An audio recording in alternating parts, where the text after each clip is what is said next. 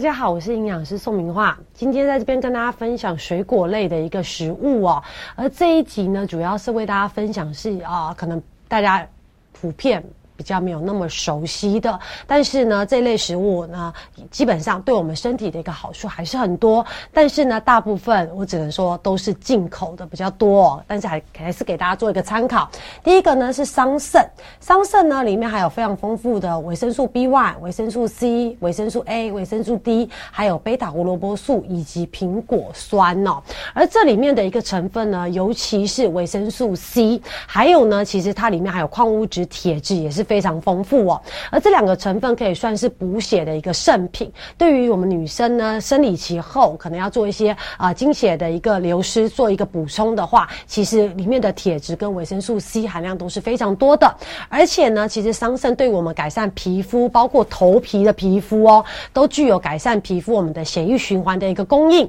所以对于一些啊可能容易落发或者是皮肤啊，尤其是头皮容易有一些问题的人，其实都可以做一个桑葚的一个补充。哦，而至于说呃，皮肤可能也可以针对一些啊容易啊，晒黑的，想要做一些美白的，或者是皮啊头发，常常有些人会一些染烫啊，有些伤害。那对于我们的皮啊头发，都是有一个啊一定的一个保养，让我们有一头乌黑亮丽的头发哦。而至于说中老年人的一个保养呢，其实桑葚里面有些成分也可以帮助我们抗衰老，有助于我们的明目以及增强我们的免疫系统哦。但是其实桑葚呢讲了这么多的一个好处，观众朋友常常会觉得说，我又不可能直接去买桑葚或者拿桑葚来吃，因为毕竟很酸哦，其实会建议呢，我们可以用拿买来的酸桑葚洗干净之后，第一个方式我们把它放到颜色比较偏深、比较软了，这时候其实吃起来口感就有点像是葡萄的一个感觉。但是如果你觉得还是太酸的话，我们也可以把它放在锅子里面，加一些糖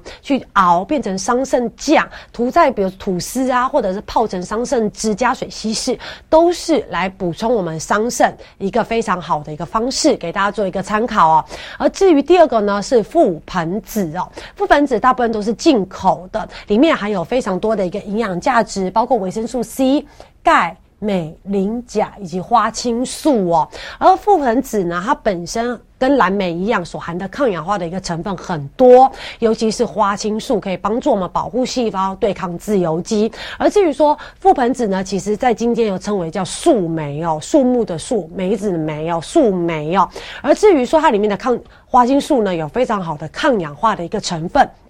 是世界公认的黄金的水果。而此除了这个之外呢，其实覆盆子。营养价值这么丰富，但是它的热量是非常低的，非常低的。你基本上吃一碗的一个覆盆子的一个热量，大概也不会超过一百大卡哦。但是，一样覆盆子我们通常不会直接拿来吃，因为其他口感是比较偏酸的。我们也可以跟桑葚一样，甚至你可以两种都购买回来，加糖去熬煮，做成双果酱，也是非常好的一个是呃使用的一个方式哦。第三个呢，就是我们国产非常。有，尤其是冬天了，常常很多人假日会去采采什么？草莓哦，就第三个为大家分享的草莓，它里面含的一个营养价值也是很丰富，包括维生素 C、钙、磷、铁、钾、膳食纤维、生物素以及有机酸，都在草莓里面含量非常丰富。尤其是维生素 C，它可以对抗我们的坏血病、坏血说啊，应该是说坏血病，还可以预防高血压以及动脉粥状硬化的一个问题。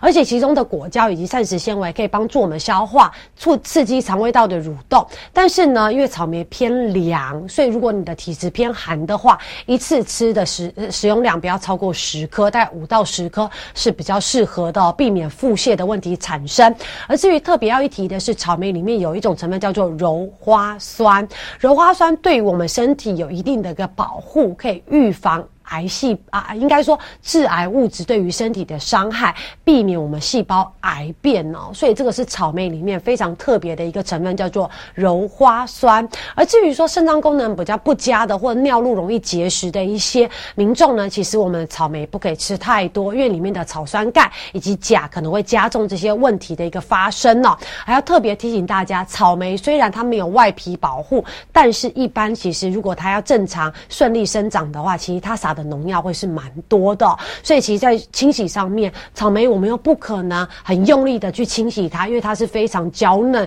柔软的。但是还是会建议大家在清洗的时候，我们可以用一些柔软的毛刷，稍微刷一下表皮，因为草莓农药真的蛮多的。不要因为说它非常柔弱就不敢去清洗它，这样子我们可能在吃草莓的同时会把大量的农药吃到肚子里哦。这个是大家要特别注意的。所以这一这一次呢，为大家分享的是桑葚。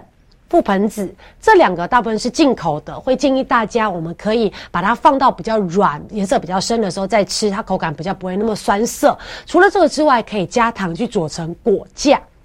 应用在我们的吐司、面包，或者是直接加水去做成果汁来喝也可以。而至于说草莓，当然我们可以直接食用，但食用上记得在清洗一定要特别注意，用软毛刷去稍微刷一下，才可以去除大部分的农药，避免对身体造成伤害哦。